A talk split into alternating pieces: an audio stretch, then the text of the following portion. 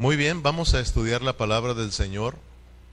Acuérdense que hemos venido estudiando por bastante eh, tiempo, por bastantes horas, el tema del reino de Dios. Pero quiero decirles que el día de hoy llegamos a la parte final de nuestro estudio del reino de Dios. Eh, este estudio, hermano, que vamos a tocar el día de hoy es el estudio 78, el estudio 78, ¿verdad? Eh, entonces creo que estos 78 estudios, 78 mensajes han sido de grande bendición para nuestras vidas. ¿Cuántos de ustedes han sido bendecidos? Eh, fueron 78 estudios, 78 horas de estudio un poco más de tres días sin parar estudiando la palabra del Señor eh, sobre este asunto del reino de Dios. Amén. Así de que, pues a hoy es el último eh, mensaje, es la última hora y Dios creo que nos va a hablar y vamos a cerrar con broche de oro, ¿verdad? Este, este estudio está bonito también, es la conclusión. Así de que estamos contentos. También damos gracias a Dios por eh, la amiga de Karen, que también es su pariente, de, Alexia, perdón, ¿verdad? Que también es su pariente, ¿verdad? Que su nombre es, ¿cómo te llamas? Linet. Ok, Linet. Bienvenida, Linet. Ella es amiga de Alexia, ¿verdad? Y de repente Alexia llegó a la casa de ella y se dieron cuenta que eran parientes. Y también se dieron cuenta que eran cristianas. No, ah, no, ya sabían que eran cristianas. Eso es bueno, ¿verdad? Este, pero llegó con esa alegría a la casa, ¿verdad? Contándonos. Y le dijimos, claro, pues somos parientes. Así de que bienvenida. Y pues es una bendición tenerte acá. Ella es cristiana también, su familia es cristiana. Unos están acá, otros en Chapalilla, Nayarit. Vamos a estudiar la palabra del Señor. Decíamos que tenemos ya 77 horas estudiadas. Con el día de hoy van a ser 78 horas. Y creo que Dios nos ha bendecido. Al, mí, al menos a mí el estudio del reino ha sido una, una gran bendición. Eh, entendía muchas cosas del reino, pero con este estudio realmente me quedó muy claro lo que es el reino y no solamente me quedó claro en mis pensamientos, sino que Dios, eh, siento y creo que Dios capturó más todavía mi vida, ¿verdad? Y Dios se me ha revelado y eh, la revelación de Dios es con el fin de que nosotros recibamos más de su vida, seamos capturados, seamos seamos transformados y que nosotros mm, experimentemos el reinar de Cristo en nosotros. Entonces fue una bendición para mí y yo creo que también para ustedes este estudio ha sido de bendición y creo que para los hermanos que están siempre escuchando los mensajes por vía internet de otros lugares, creo que también Dios los ha bendecido a ellos. Entonces, uh, Damos gracias a Dios. Vamos a tener otra, otro estudio, eh, si Dios nos permite, el, domingo y damos inicio con otra, otro nuevo estudio, con otra nueva serie. Eh, y mi anhelo, mi carga es de que nosotros podamos estudiar pues todo el Nuevo Testamento. Entonces, entendiendo el Nuevo Testamento como siempre lo estudiamos bajo el contexto, ¿verdad? Y bajo la sombra de la tipología, nosotros también aprenderemos el Antiguo Testamento. Entonces, como dice un dicho de una de un pájaro matamos dos pedradas, ¿verdad?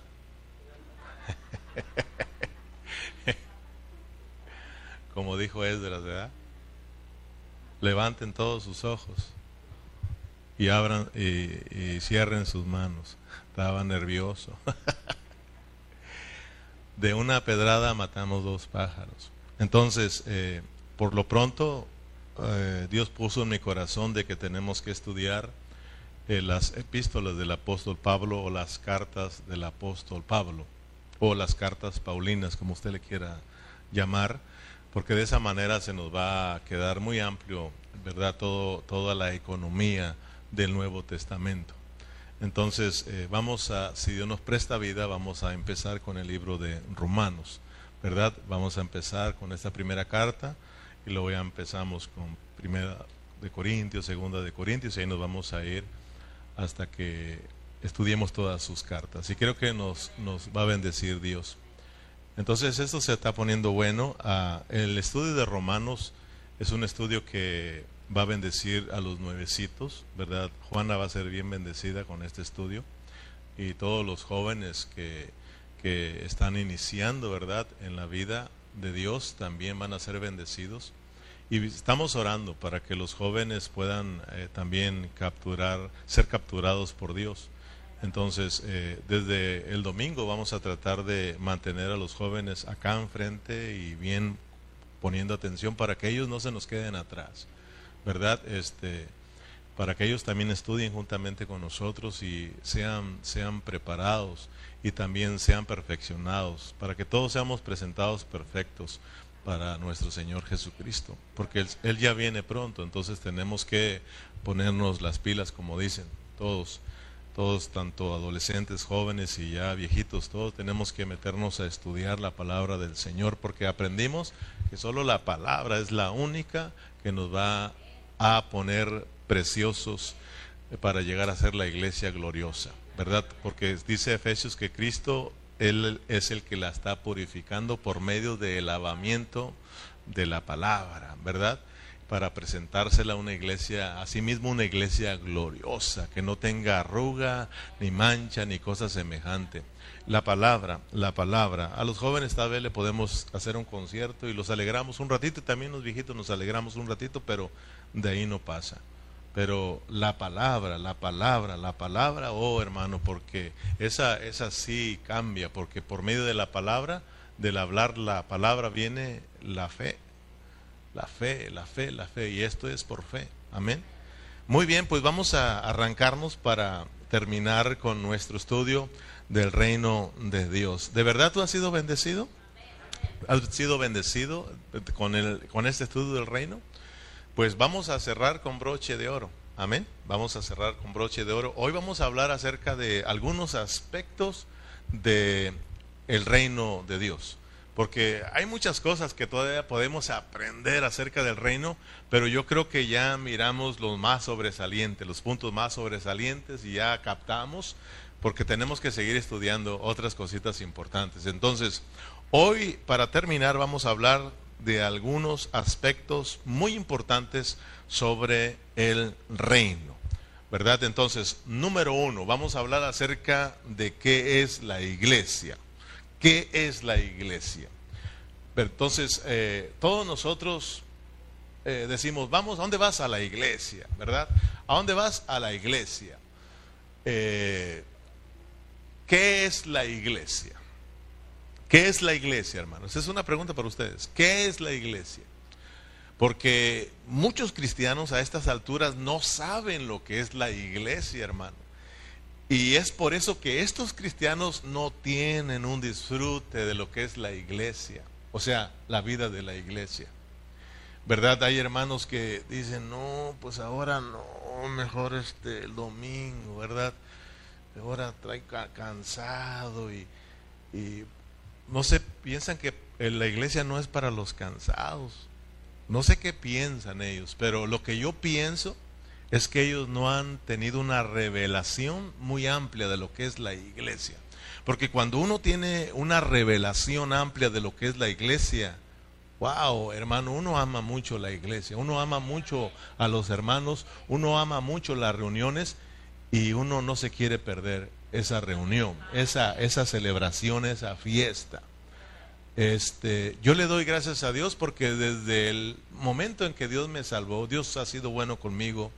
Yo fui entendiendo lo que es la vida de la iglesia, aunque después eh, fue dañado mi corazón, porque nosotros mismos los cristianos nos dañamos los corazones. Porque cuando yo nací de nuevo, eh, yo conocí la iglesia, conocí a los hermanos y para mí no, hay, no había otra cosa más preciosa que los hermanos, estar con los hermanos. Si yo quería estar con los hermanos, se me hacía tarde por la, que no llegaban las reuniones, porque ese día de reunión era un día, hermano, eh, de alegría, de gozo, de celebración. Terminamos la reunión y seguíamos con los hermanos en las casas y ya íbamos a la casa de madrugada, todos contentos, ¿verdad? Y, pero después, eh, con el tiempo, nos dimos cuenta de que otros hermanos por ahí nos decían que nosotros los bautistas, los bautistas éramos, eh, estábamos muertos y que los pentecostales eran los que estaban avivados.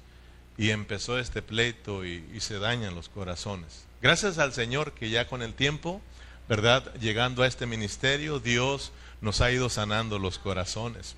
¿Verdad? Y hemos ido dejando las denominaciones y abrazando a Cristo, abrazando a la iglesia, abrazando a los hermanos. Y otra vez esa alegría, eh, ese amor por la iglesia vuelve a surgir después de que Dios ha venido sanando mi corazón, nuestros corazones. Eh, y la iglesia es muy importante. Me doy cuenta de que aquí está mi transformación, aquí está mi crecimiento, aquí está mi edificación, aquí está mi victoria. Entonces, para mí Cristo y la iglesia son algo muy, muy importantes porque Dios me lo ha revelado. ¿Verdad? Entonces tenemos que orar para que Dios le revele a los hermanos lo que es la vida de la iglesia. Porque muchos de los hermanos vienen a la iglesia porque pues dice que son cristianos y pues tienen que venir al menos una vez a la semana, otros al menos una vez al mes, otros al menos una vez al año, ¿verdad? Pero dicen pues tengo que, ir ahí. Pero ah, es por falta de que no han tenido una revelación de lo que es la iglesia. ¿Qué es la iglesia para ti? Muchos vienen aquí para dormir, pensando que aquí es para dormir. Eh, muchos vienen a la iglesia para quejarse, pensando que aquí es para quejarse. Muchos vienen a la iglesia para mirar cómo viene el otro, qué hace el otro, qué no hacen, pensando que para, eso es la iglesia. ¿Qué es la iglesia, hermano? ¿Qué es la iglesia para ti?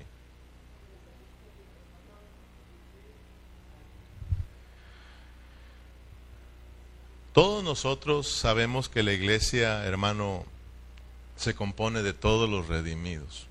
La iglesia eh, no es el edificio, ya lo aprendimos, la iglesia somos todos nosotros. Somos la iglesia, somos el pueblo de Dios. Eh, somos todos los que Dios eh, llamó del mundo, somos los que Dios rescató del mundo y los trajo aquí a la familia celestial, a la congregación de los santos, a la asamblea, al cuerpo de Cristo, a la iglesia. Nosotros, eh, los cristianos, los hijos de Dios, los que hemos sido nacidos de nuevo, somos la iglesia. En el original eh, es eclesia, ya lo hemos estudiado. Eclesia. Ec significa salir o ser eh, sacados. Ec significa salir o ser sacados. Clesia significa llamar, ser llamados. O sea, de que la iglesia es un grupo de personas que Dios llamó de un lugar a otro. escuchen bien, escuchen bien. La iglesia en el original es eclesia. Ek significa salir o ser sacados. Salir o ser sacados. Clesia significa, hermano, eh, un grupo de personas, o perdón, significa ser llamados. O sea, de que la iglesia o la eclesia es un grupo de personas que Dios llamó de un lugar a otro. Nosotros como cristianos, nosotros como iglesia fuimos llamados de un lugar a otro. Si tú fuiste sacado o llamado de un lugar, es porque Dios te sacó y te sacó y te sacó y no quiere que continúes ahí. Y Dios te llevó a otro lugar porque Él quiere que estés en ese lugar. Amén. El cristiano no ha entendido. Nos sacaron de allá, pero seguimos allá. ¿Verdad? Nos pasa como a los al pueblo de Israel cuando lo sacaron de Egipto. O sea, de que ellos fueron sacados de Egipto, pero el asunto de que Egipto no podía salir de ellos y querían regresar a Egipto. Hoy en día pasa lo mismo. Dios ya sacó, ya nos sacó, ya sacó a sus hijos del mundo, pero el asunto es de que en muchos cristianos el mundo no se puede salir de ellos. Aman al mundo y siempre desean estar en el mundo. Dejan la vida de la iglesia, ¿por qué? por la comida, por los, eh, la carne asada. Ya ve por qué se querían regresar allá, por los alimentos. Porque decían, ya tanto maná, tanto reino, reino, reino, ¿verdad? Y hay una carne asada, me quedo con la carne asada. O sea que ya nos sacaron del mundo, pero sigue ese mundo en el corazón, hermano. La iglesia significa que te, te sacaron de un lugar para ponerte en otro lugar. ¿De dónde te sacaron? ¿De dónde nos sacaron? ¿No dice la palabra que nosotros andábamos en el mundo sin Dios y sin esperanza? ¿No dice la palabra que allá andábamos perdidos, hermano? Pero de allá éramos esclavos. Pero de allá Dios nos, nos, nos sacó, de allá Dios nos llamó y nos puso en otro lugar que es su iglesia, que es su congregación, la congregación de los santos, que es su asamblea, que es su cuerpo, que es la iglesia. Somos nosotros, hermanos, para que aquí nosotros nos quedemos. Eso es la iglesia. Colosenses 1.13. Ve conmigo rápidamente porque el tiempo corre y quiero terminar. Si no, vamos a tener que invertir otra hora. Entonces, si no me alcanzas, hermano, solo pon la cita y la estudia después y presta atención para, para arrancar. ¿Cómo se dice? Para aventajar, ¿ok? Colosenses 1.13 dice, el cual nos ha librado de la potestad de las tinieblas y trasladado al reino de su amado Hijo. Esto es la iglesia, ¿sí te das cuenta? son personas, es un grupo de personas que Dios llamó de un lugar a otro. Dice Colosenses que Dios nos libró de las tinieblas, de la potestad de las tinieblas y nos trajo, nos trasladó a otro lugar que es al reino de su amado Hijo. En Romanos 5:17, pues si por la transgresión de uno solo reinó la muerte, Muchos más reinarán en vida por uno solo, Jesucristo, los que reciben la abundancia de la gracia y el don de la justicia. Así que, como por la transgresión de uno vino la condenación a todos los hombres, de la misma manera por la justicia de uno, vino a todos los hombres la justicia de vida. Aquí nos están hablando en Romanos 5:17, nos están hablando de Adán y de Cristo, nos están hablando de dos traslados divinos. Nosotros estábamos en Adán, pero de ahí nos llaman, de ahí nos sacan para ponernos ahora en dónde? En Cristo, para que usted ahora viva en Cristo, para que ahora nosotros nos quedemos con Cristo, nos quedemos en el reino de Cristo. ¿Se da cuenta, hermano, lo que es la iglesia? Por eso una vez yo fui, hermano, criticado por, cristianos y también familia porque puse ahí en el Face que a mí los domingos no me inviten a ningún lugar si no es a la iglesia. Y con eso, pues ya con algunos, no, pues ya no te invitamos para nada. Está bien. El domingo es para mi Dios, el domingo es para la iglesia y de ahí no me mueve nadie, a menos que sea un asunto de vida o de muerte. Aún cuando yo salgo, cuando yo no estoy aquí con ustedes y salgo, procuro ese día dárselo al Señor y donde yo esté, procuro buscar un lugar para reunirme. Mis reuniones no me las pierdo por nada, solo que sea de vida o muerte. Pero siempre tú me vas a ver aquí. Venga el miércoles, llueve o trene, tú me vas a ver aquí. El domingo, tú me vas a ver aquí. Pero a muchos de ustedes yo no los miro a muchos de ustedes yo no los miro, los miro tal vez un, día, pero otro día no los miro. Necesitamos orarle al Señor para que nos revele la vida de la iglesia, para que tú, hermano, empieces a disfrutar la vida de la iglesia. Esto es un disfrute, hermano. Esto no te tiene que, es que cansado. No, hermano.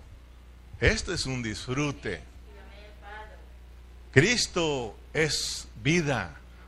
Es un disfrute, Cristo es disfrutable. Y si Cristo, y si la iglesia es el cuerpo de Cristo, entonces la iglesia es disfrutable. Si yo amo a Cristo, yo tengo que amar la iglesia, hermano. No puedes tú decir que amas a, a Dios o a Cristo y luego la iglesia no amarla. Nosotros tenemos que amar la iglesia.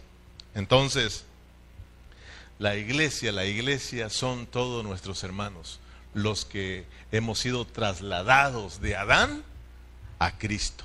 Gloria al Señor. En Mateo capítulo 16 recordemos que la iglesia es mencionada como el reino de Dios, es llamada el reino de Dios. En el versículo 18 de Mateo 16, y yo también te digo que tú eres Pedro y sobre esta roca edificaré mi iglesia y las puertas del Hades no prevalecerán contra ella. Y a ti te daré las llaves del reino.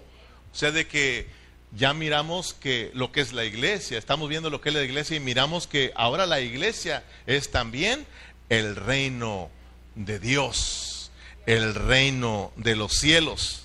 Entonces, si la iglesia es el reino de Dios, ¿qué significa vivir la vida de la iglesia?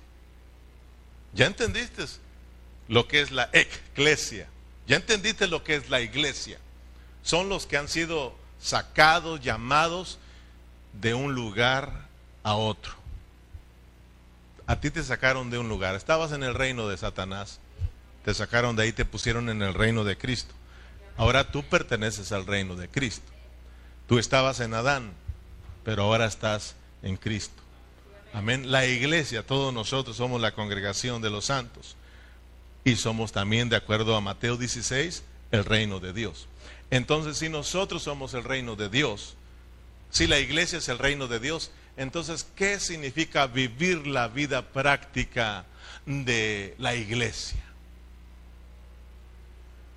¿Qué significa vivir la vida de la iglesia? Así de que cuando tú digas, vamos a ir a la iglesia, tú sabes a qué vienes. Y desde, no importa que vengas cansado, hermano, pregúntame a mí, hermano. He salido corriendo a mi casa, un baño y a la iglesia. Cansado, pero aquí se me va el cansancio. He estado aquí predicando enfermo. Tú no te has dado cuenta, porque aquí Dios me sana, hermano. Aquí se va el cansancio la enfermedad, pero a muchos que no les llega más, el vienen cansados y más cansados están aquí. Te falta entender qué es la iglesia.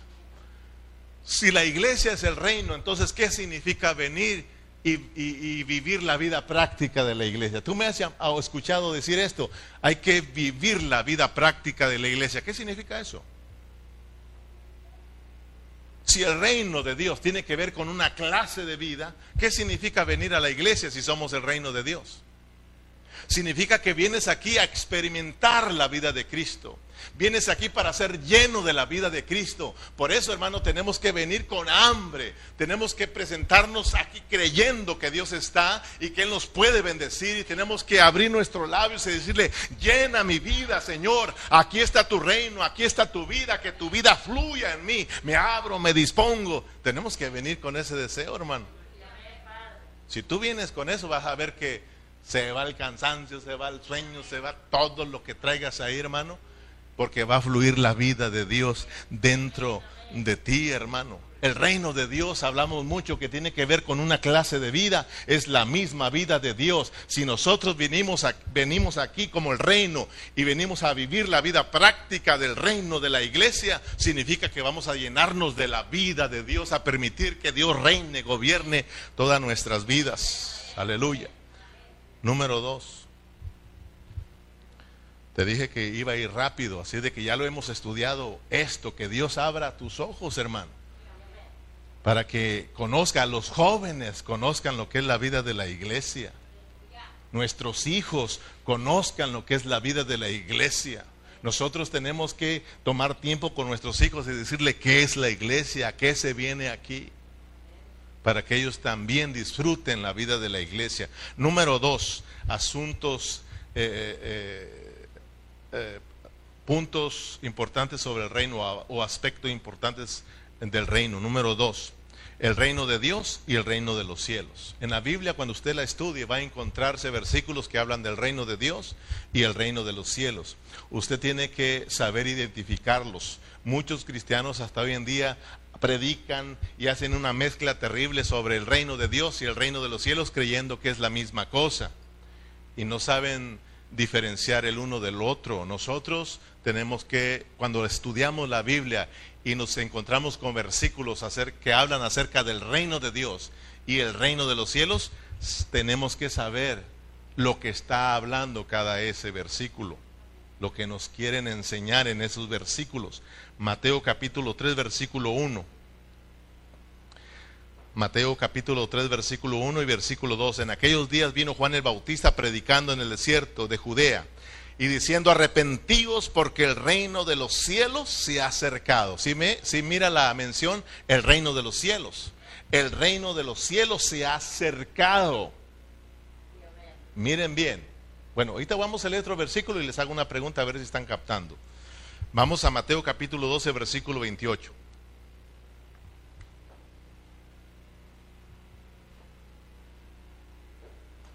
¿Tiene Mateo 12, 28? Pero si yo por el Espíritu de Dios echa fuera, echa, echo fuera los demonios, ciertamente ha llegado a vosotros el reino de Dios. ¿Sí se fija? Capítulo 3, versículo 1 y 2 nos hablan del reino de los cielos, mientras que Mateo 12, 28 está la mención del reino de Dios. Pregunta para ustedes. ¿Qué es el que existe primeramente? ¿El reino de Dios o el reino de los cielos? ¿Qué es lo que existe primero? ¿El reino de Dios o el reino de los cielos? Muy bien, el reino de Dios. Porque de acuerdo a lo que leímos, por eso hay que leer con entendimiento. Dice, dice el versículo 2, arrepentíos porque el reino de los cielos se ha acercado. O sea, de que no, no está presente. Se ha acercado el reino de los cielos se ha acercado, pero en el versículo, capítulo 12, versículo 28, ciertamente ha llegado a vosotros el reino de Dios. Quiere, que, quiere decir que el reino de Dios ya existe, ya estaba ahí, ¿verdad? Porque ya existía. Entonces, hay una diferencia entre el reino de Dios y el reino de los cielos.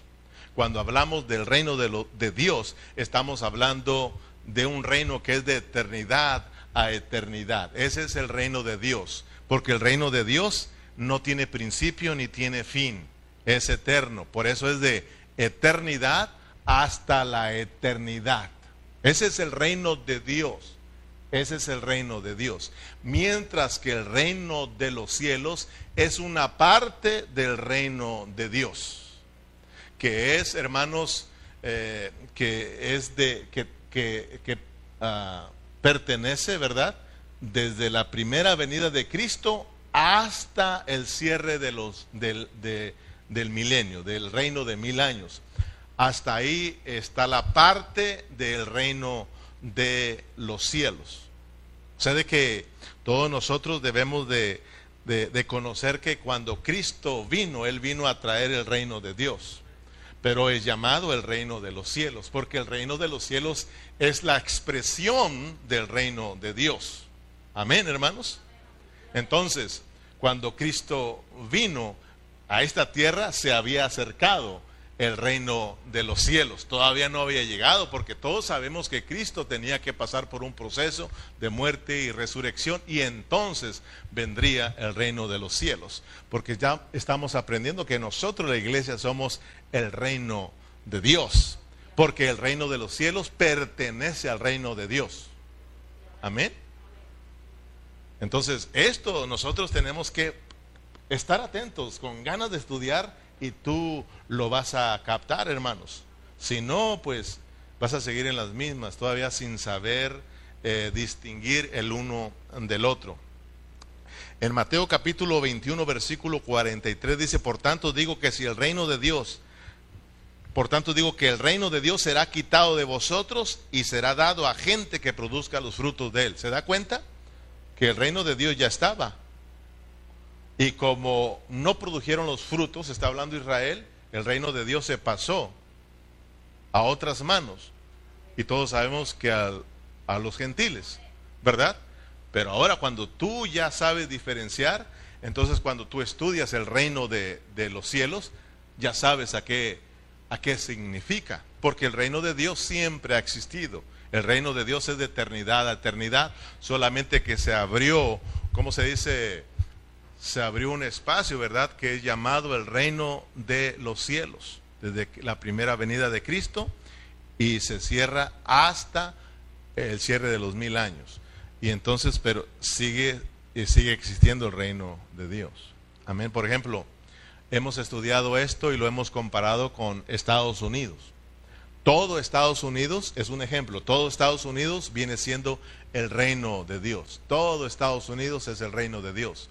Pero cuando hablamos de los estados, hablamos de un estado, estado de California, estado de Washington, ese es el reino de los cielos. Pero pertenece al reino de Dios. El estado de Washington pertenece a los Estados Unidos. Y los estados son los que representan a Estados Unidos. Cuando tú llegas a California, llegaste a Estados Unidos. Cuando tú llegas a Washington, llegas a Estados Unidos, porque esa es una parte de Estados Unidos. Eh, aunque no estás en, en todos Estados Unidos, pero perteneces a Estados Unidos, porque estás en un estado que pertenece a los Estados Unidos. Amén, hermanos. Entonces, no estamos hablando de dos reinos, estamos hablando de un reino el reino de Dios, pero que tiene una sección llamada el reino de los cielos. Es lo mismo que nosotros. Todo nuestro cuerpo viene siendo el reino de Dios, pero una mano es el reino de los cielos. Amén. Entonces, una mano, la otra mano, un pie, esa es el reino de los cielos. Esa es la expresión de todo nuestro cuerpo. Amén. ¿Me estoy explicando? Entonces todos nosotros tenemos la, como el reino de Dios, o como por eso a veces cuando uno habla del puede puede al reino de los cielos lo puede nombrar el reino de Dios porque pertenece al reino de Dios, pero tiene que saber diferenciarlo y ponerlo en su lugar.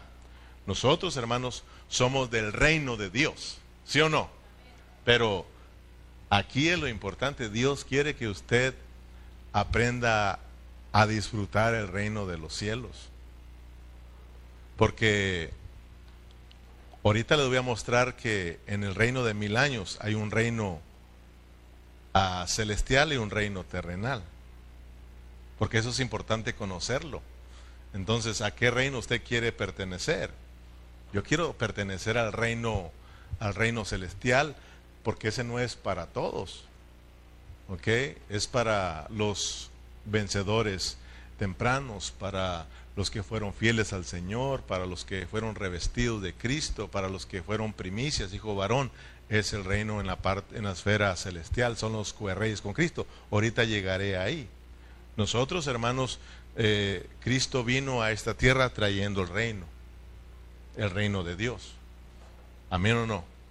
Entonces nosotros estamos aquí como iglesia para que oremos, venga tu reino para que reine, reine, reine en nuestras vidas y nosotros inventemos el reino de Dios en nosotros, hermanos. Para que nosotros seamos la expresión del reino de Dios aquí en la tierra, tenemos una gran responsabilidad, hermano, como el reino de los cielos. Tres, el reino de los cielos y el reino de mil años. Tenemos nosotros que también diferenciar entre estos dos asuntos, el reino de los cielos y el reino de mil años. Mateo capítulo 25, versículo 31. Cuando el Hijo del Hombre venga en su gloria y todos los santos ángeles con él, entonces se sentará en su trono de gloria y serán reunidas delante de él todas las naciones y apartará los unos de los otros como aparta el pastor a las ovejas de los cabritos y pondrá a las ovejas en su derecha y a los cabritos en su izquierda. Entonces el rey dirá a los de su derecha, venid benditos de mi Padre, heredad el reino, diga conmigo, el reino, preparado para vosotros desde la fundación del mundo. ¿Sí, ven la mención del reino? ¿Este reino para quiénes son? ¿Este reino para quiénes son? ¿Para quiénes son este reino de acuerdo a esos versículos? Mire, el versículo 33, ¿y pondrá las ovejas a su derecha? Y a los cabritos a su izquierda. Entonces el rey dirá a los de su derecha, ¿su derecha quiénes son? No, no, la, derecha, mire ahí, y pondrá las ovejas a su derecha y a los cabritos a su izquierda. A los de la derecha les dirá, eh, les dirá venid benditos de mi Padre, heredad el reino. ¿Este reino para quién es? Este reino es para las ovejas. Este reino es para las ovejas, para las ovejas de ese tiempo. Aprendimos que aquellas ovejas y estas ovejas de la gracia son diferentes. Esas ovejas van a heredar el reino de mil años, pero en la esfera terrenal. ¿Usted la quiere recibir en la esfera terrenal? Por eso le digo, eh, son detalles muy importantes, son hermanos aspectos muy importantes que nosotros tenemos que conocerlos, el reino de los cielos y el reino de mil años. Acuérdense que ya hablamos que el reino de, el reino de los cielos pertenece al reino de Dios, pero aquí también conocemos que va a haber un reino de mil años. Amén. Entonces, aquí se menciona eh, el reino, un reino para las ovejas. Estas ovejas son llamadas ovejas, no son ovejas regeneradas. Usted es una oveja regenerada, por eso yo cuando les enseñé esto les dije, deben de estar contentos, porque aquellas son ovejas porque son buenos, porque ayudaron a los cristianos y a los judíos durante la gran tribulación, llevándoles agua, eh, visitándolos en la cárcel, cuando estaban enfermos, etcétera, etcétera y era Cristo que lo hacían. Por tanto, Dios les va a recompensar con el reino porque el reino se gana por obras. Y como ellos hicieron algo, ellos ganan el reino, obtienen el reino, pero en la esfera terrenal, como las naciones que van a ser restauradas, en las cuales Dios, en las cuales Cristo, en las cuales nosotros vamos a estar reinando sobre esas naciones, en la esfera eh, eh, celestial. Amén, hermanos. En, Apocalipsis 26 rápidamente. Bienaventurado y santo el que tiene parte en la primera resurrección. La segunda muerte no tiene potestad sobre esto, sino que serán sacerdotes de Dios y de Cristo y reinarán con él mil años. ¿Se da cuenta? Que aquí también nos dicen que vamos a reinar con él mil años. Pero también en el versículo que leímos a las ovejas les da el reino de mil años. Pero ahora sí ya sabe cuál es la diferencia, ¿verdad? Sí sabe cuál es, ¿verdad? Aquí, aquí en el Apocalipsis 26, ¿para quién es el reino?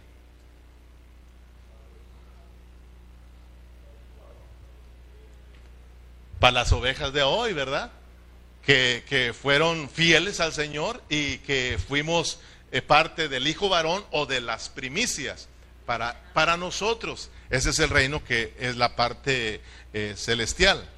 Entonces es importante, es importante que vayamos captando estos puntos. En Filipenses 3:10, pero mire, aquí me llamaba la atención porque dice, bienaventurado y santo el que tiene parte en la primera resurrección. O sea que es, es una bienaventuranza, es una bendición, es una dicha para todos los que formen parte de la primera resurrección. Quiere decir que si tú no resucitas eh, eh, si tú no formas parte de la primera resurrección, formas en la segunda parte de la resurrección, pero el asunto es de que la segunda resurrección, entonces hermanos, es triste ese asunto, porque entonces tú te habrás perdido el reino, porque vas a resucitar eh, con todos los muertos. y, Pablo nos dice que el anhelo de él no era resucitar con todos los muertos, Pablo anhelaba la resurrección de Cristo. Cristo resucitó no de los muertos, Cristo resucitó de entre los muertos, porque hay una resurrección de entre los muertos y una resurrección de los muertos. La resurrección de los muertos es donde todos resucitan, pero la resurrección de entre los muertos, hay muertos que resucitan de entre los muertos. Primera resurrección. Amén. ¿Te das cuenta por qué es importante que nosotros experimentemos la resurrección de Cristo a hoy en día? Y si tú la experimentas, entonces tú, hermano, estás muerto, experimentas la muerte de Cristo. Y si tú experimentas la muerte de Cristo, la muerte de qué importa si un día te matan por Cristo? Tú ya estás muerto. ¿Por qué crees que los discípulos eran encarcelados y los golpeaban y los azotaban y ellos qué? ¿Salían qué? Contentos. Oh, hermano, a nosotros nos pega una tos y ya no queremos nada con Dios.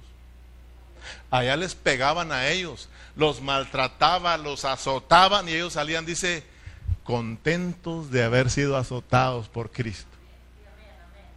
A nosotros nos pega un dolor de cabeza. Ya no voy, hermano. ¿Dónde? No voy a la iglesia. ¿Cuánto nos falta, da? Ellos ellos no, les dolía esos azotes porque estaban qué? muertos. Cuando Cristo fue a la cruz, con gozo, hermano, fue a la cruz, ya andaba resucitado, estaba muerto, hermano. Nosotros dice la palabra que ya morimos con Cristo, pero, pero como que si estamos bien vivos. Mira, en esta parte de la primera resurrección e, es un tema bien amplio, hermano, que, que aquí me podría extender.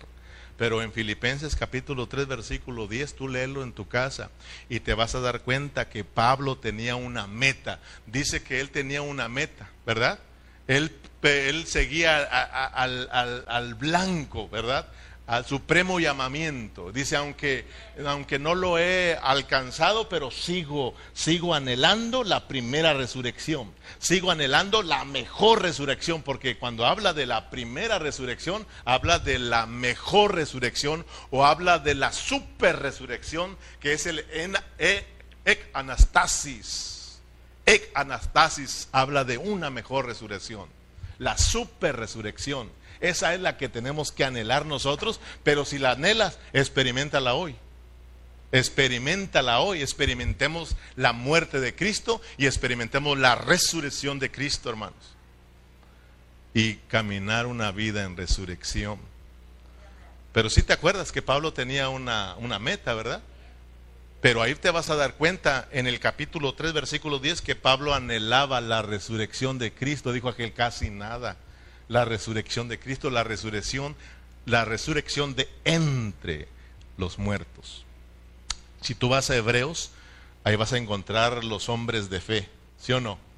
Y ahí te vas a dar cuenta que ellos menospreciaron eh, sus vidas hasta la muerte, ellos fueron azotados, pero ellos, hermano, lo, recibieron con gozo porque anhelaban eh, eh, la super resurrección, mientras que otros eh, sí les dolió el haber sido azotados, mientras que otras personas eh, no sufrieron por Cristo y ellos no anhelaron esta super resurrección. Pero esos hombres de fe, ellos anhelaban la super resurrección, la resurrección de entre los muertos, la primera resurrección.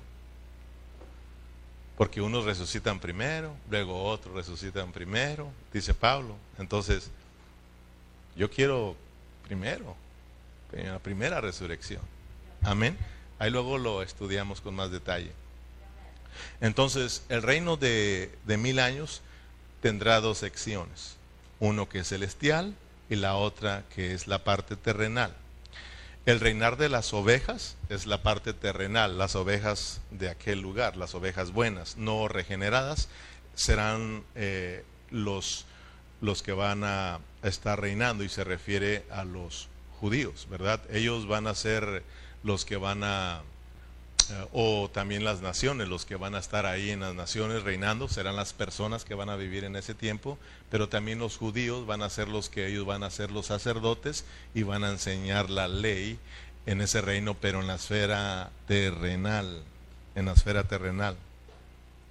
Este, entonces ya estamos eh, metidos en el reino celestial y en el reino del Mesías. Número cuatro el reino celestial y el reino de Mesías. ¿Se los va grabando? Número uno, ¿cuál fue, dijimos? ¿Qué es la iglesia? Número dos, el reino de Dios y el reino de los cielos. Número tres, estuvimos mirando el reino de los cielos y el reino de mil años. ¿Verdad? Ahora ya estamos entrando al cuarto aspecto del reino, el reino celestial y el reino del Mesías. ¿Ok? El reino celestial se refiere hermanos, a la manifestación del reino. El reino de Dios, el reino celestial se refiere a la manifestación del reino de Dios, que es la esfera celestial. Por eso nosotros anhelamos manifestarnos con Cristo en su venida. ¿Ok? Porque entonces formaremos parte del reino celestial. Mientras que el reino del Mesías se refiere al reino terrenal el Señor en ese tiempo restaurará el reino de Israel. ¿Ok? Restaurará todo, restaurará las naciones. Ahí van a estar las gentes, las naciones, siendo el reino de Dios en la parte terrenal y ahí estarán los judíos también restaurados, ¿verdad? Eh, el reino con ellos y ellos van a reinar sobre, eh, sobre la, en la tierra eh, con las naciones eh, enseñándoles la ley. Acuérdense que cuando el Señor Jesucristo vino por primera vez, Israel esperaba el Mesías, ¿sí o no? Eh, por eso es el reino, estamos viendo el reino celestial y el reino del Mesías. Porque la parte, porque cuando usted se tope con el reino del Mesías, ya sepa a qué se está refiriendo. Se refiere al reino de mil años, pero en la esfera terrenal. Entonces, el Señor cuando vino por primera vez, Israel esperaba al Mesías para que restaurara el reino. ¿Se acuerdan? Pero ellos no creyeron en Cristo, que Él era su Mesías. Ellos lo rechazaron a tal grado que lo mataron, ¿verdad? Y ya sabemos que Él tuvo que pasarse a nosotros. Entonces dice en Mateo 23, 37, mire cómo venía el Señor con el anhelo de restaurarlos. Dice Jerusalén, Jerusalén, Mateo 23, 37, Jerusalén, Jerusalén, que matas a los profetas y apedreas a los que te son enviados. ¿Cuántas veces quise juntar a tus hijos como a las gallinas junta, a, junta sus polluelos debajo de las alas? Y no quisiste. Sea aquí vuestra, vuestra casa o será dejada desierta. Fíjese bien. Porque os digo que desde ahora no me veréis hasta que digáis, bendito el que viene en el nombre del Señor. No creíste. ¿Cuántas veces estuve aquí queriéndote juntar, queriéndote restaurar para que seas mi reino, ¿verdad? Pero no quisiste. Por lo tanto, por lo tanto ahí dice que desde ahora ya no me van a ver.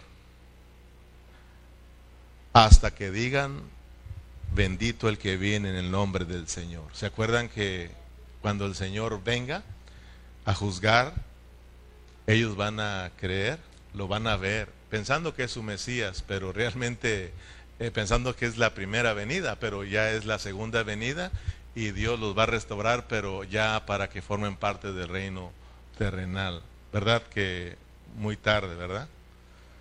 Todos sabemos que son los que los que no han sido regenerados. Hay judíos que han sido regenerados juntamente con, con gentiles que ya somos un cuerpo de Cristo. Ellos, ellos también forman parte de la esfera celestial, pero hay judíos que no creyeron, pero en ese tiempo van a creer, ¿verdad?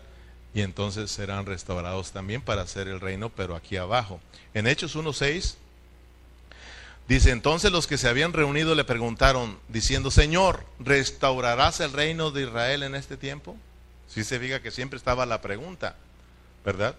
Y en Hechos 15, 14 dice, Simón ha contado como, como Dios visitó por primera vez a los gentiles para tomar de ellos pueblo para su nombre. Y con esto concuerdan las palabras de los profetas, como está escrito, después de esto volveré y reedificaré el tabernáculo de David que está caído, y repararé sus ruinas y lo volveré a levantar para que el resto de los hombres busque al Señor y todos los gentiles sobre los cuales es invocado mi nombre. Mire, todos sabemos que el rey David es tipo de Cristo. Y todos sabemos que el rey David vino a construirle casa a Dios, vino a edificar casa al Señor. Y todos sabemos que David trabajó para obtener todos los materiales, pero fue realmente Salomón quien edificó el templo. O sea, fue David, pero como David murió, pero ya había, ya había juntado todos los materiales, pero fue Salomón quien los, los puso juntos, ¿verdad? Para levantar eh, el templo. Todos sabemos nosotros que David es tipo de Cristo y Salomón de quién es tipo? Del Espíritu Santo. Cristo vino y Él pagó el precio por todos nosotros, nos rescató, nos compró, nos redimió y Él juntó todo el material que se ocupaba para la casa de Dios. Pero ahora es el Espíritu Santo trabajando en cada uno de nosotros, en cada una de esas piezas, transformándolas para que todos lleguemos un día a ser la edificación, el reino de Dios y un día seamos presentados. Por eso el canto que cantábamos a hoy, hermano, que teníamos el anhelo de ser un olor fragante a Dios. Porque Pablo en Romanos 15, 16 dice que él anhelaba que todos los romanos fueran presentados como un olor fragante, dice a Dios, pero transformada por el Espíritu Santo. Amén. Por eso tenemos que anhelar que el Espíritu esté transformando, cambiando nuestras vidas para que cuando nos presentemos ante Dios le seamos un olor fragante porque es Cristo en nosotros. Amén, hermanos. Entonces, se cumple lo que hizo David. Aquello era una sombra, ¿verdad? Aunque lo vivieron, pero realmente el, verdadero David es Cristo, quien le, quien, le, quien le construye casa a Dios y quien restaura todas las cosas y quien le presenta el reino al Padre. Amén. Cinco y último, la nueva Jerusalén y las naciones. Como le digo, hay mucho que abundar aquí, pero solamente estamos dando ya un repaso para concluir con nuestro estudio y con este punto terminamos. La Nueva Jerusalén y las naciones. En Apocalipsis capítulo 22, versículo 1 dice, después me mostró un río limpio de agua, de agua de vida, resplandeciente como el cristal que salía del trono de Dios y del Cordero, en medio de la calle de la ciudad y a, un, a uno y a otro lado un río y estaba el árbol de la vida, que producía doce frutos, dando cada mes su fruto, y las hojas del, del árbol eran para las naciones, para la sanidad de las naciones. Si ustedes se fijan, aquí tenemos la Nueva Jerusalén y aquí tenemos también las naciones. ¿Ok? Tenemos la Nueva Jerusalén y, la, y las naciones. Muchos piensan que viene la Nueva Jerusalén y ya todo se acabó. No, queda la Nueva Queda la Nueva Jerusalén por un lado y quedan las naciones por otro lado. Ok. Cuando el reino se termine, cuando se cumplan los mil años, acuérdense que dice la palabra que Satanás será suelto por un poco de tiempo. ¿Por qué? Porque las naciones ya se les, se les, ah, se les dio lo prometido. Dios les prometió el reino y ellos fueron el reino, ¿verdad? Y siempre, siempre Dios da oportunidad a la gente en ese tiempo porque nosotros servimos a un Dios de oportunidades. En el tiempo de la ley, oportunidad. Antes de la ley, oportunidad. Tiempo de la ley, oportunidad. Tiempo de la gracia, oportunidad. Tiempo del reino, oportunidad. Y al terminar el reino hay otra oportunidad. Es un Dios de oportunidades, pero se van perdiendo los privilegios. Allá, al terminar el reino, hay una oportunidad para las naciones también, porque al final quedan las eh, las naciones. Por eso le digo, cuando se termine el reino, Satanás está atado entonces Dios lo saca y le dice, te necesito porque estos no creyeron en mí. Y para entrar a la Nueva Jerusalén se necesita haber creído. ¿Verdad? Entonces, tienes que ser suelto porque acuérdese que todo estaba restaurado y el pecado quedó ahí, como estaba Satanás atado, ya no podía ser de las suyas. Por tanto, el pecado en la, en la humanidad, aunque ahí lo tenían, estaba, estaba amarrado, ¿verdad? Que no, se viera la maldad en el hombre. Pero cuando una vez Satanás es soltado, entonces él empieza a engañar a todas las naciones y los empieza a poner en contra de Dios a tal grado que le declaran la guerra. Y entonces dice Dios, ahora sí, los puedo juzgar. Pero hay una oportunidad para ellos. Todos aquellos que reconozcan a Dios, ¿verdad? Todos aquellos que doblen sus rodillas y reconozcan que no hay otro más que Dios, tienen la oportunidad no de ser regenerados, no de ser salvos, ¿verdad? Eh, para la vida eterna, tienen la oportunidad nuevamente de ser restaurados otra vez para que vengan a ser las naciones. Me explico, mientras nosotros los regenerados llegamos a ser la nueva Jerusalén, cristianos disciplinados como cristianos vencedores, al final somos la nueva Jerusalén. ¿Me explico, hermano? Entonces no se quede con que está la nueva Jerusalén y se acabó todo y, y todo es echado al lago de fuego. No, no, acuérdense que son presentados ya el falso profeta, el anticristo y todos ya fueron lanzados al lago de fuego. Enseguida, hermano, viene Satanás y todos los que lo siguen a él, ¿verdad? Eh, y porque ahí se presenta también eh, eh, el Hades, se presenta el, mar y se presenta la muerte. Todos ellos entregan a sus muertos y son juzgados, ¿sí o no? Y luego dice ahí que el que no se haya escrito en el libro de la vida fue lanzado al lago de fuego. Porque tenemos que entender que el libro de la vida es inmenso y tiene unas secciones ahí. Ahí estamos escritos nosotros, pero como los redimidos, pero ahí también van a estar escritos los de las naciones que no son redimidos, pero que Dios les da la oportunidad de ser restaurados y de estar ahí como las naciones. También están escritos para no ser lanzados en el, en el lago de fuego. ¿Me explico? Por eso es bien bonito, hermano. Yo no había entendido esto, pero, pero preguntándole al Señor y me dice, mira, así están las cosas. Es de que te falta que te metas, metas la cabeza acá al cielo y mires el libro de la vida y mires mis libros que tengo. Porque Dios siempre ha dado oportunidad a todos, así de que no lo vamos a agarrar en curva. O sea, imagínese si, esta tableta andamos que estaba, imagínate la tableta de Dios, hermano. Imagínate de volada, aquí, mira, aquí están los redimidos. Esos fueron anotados en mi libro de la vida como mis redimidos. Estos son la nueva Jerusalén, pero estos están anotados también aquí en el libro de la vida como los que son restaurados y los que van a ser las, las naciones restauradas, pero no regeneradas. Porque ahí si leímos, hermano, dice ahí que, que está el árbol de la vida en en ahí en la, en la Nueva Jerusalén. Y dice que los frutos para quiénes son. Los frutos. ¿Verdad? Léalo conmigo y terminamos. Pongamos atención. Después me mostró un río limpio de agua de vida, resplandeciente como el cristal que salía del trono de Dios y del Cordero. Y en medio de la calle de la ciudad, la Nueva Jerusalén, y a uno al otro lado del río estaba el árbol de la vida, que produce dos frutos, cada uno dando cada mes su fruto y las hojas del árbol era para la sanidad de las naciones. Quiere decir que el fruto era para los de la Nueva Jerusalén, mientras el fruto del árbol de la vida, mientras que las hojas eran para la, la sanidad de las naciones. Porque como ahí, por eso este es un misterio bien tremendo que más para allá ya no sé qué va a hacer Dios. Pero si hay algo quiere hacer Dios, Dios sigue usando a las naciones y de por ahí puede sacar un chamuquillo otra vez para seguir la historia, pero ya no nos dice nada la Biblia. Amén o no amén. Porque esto es de de ser aventados, hermano. Pero estamos bien confiados que estamos hablando la pureza de la palabra del Señor para que no tengas miedo, hermano. Pero tiene lógica lo que estamos hablando, porque a ti te llegan las chispitas de los versículos y tú lo entiendes y sabes que estamos hablando la verdad. Pero imagínate esta gran bendición.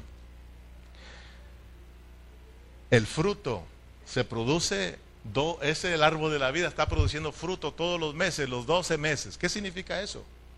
Acuérdate que Cristo es inagotable, hermano.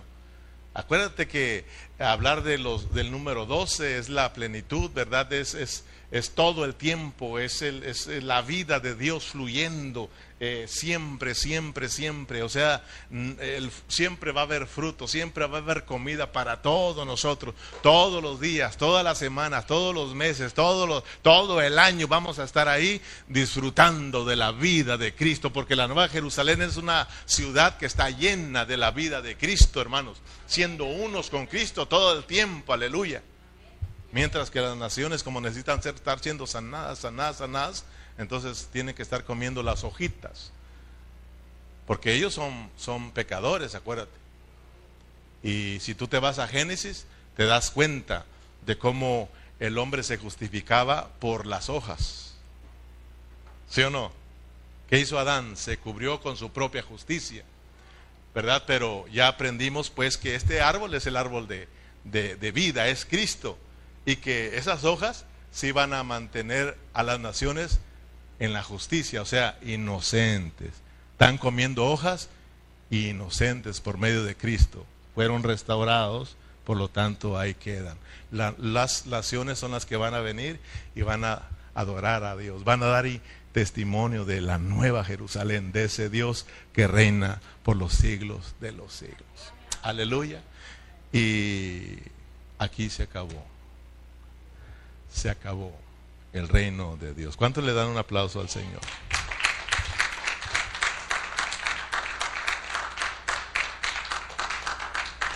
Como dicen las novelas, se casaron y fueron felices.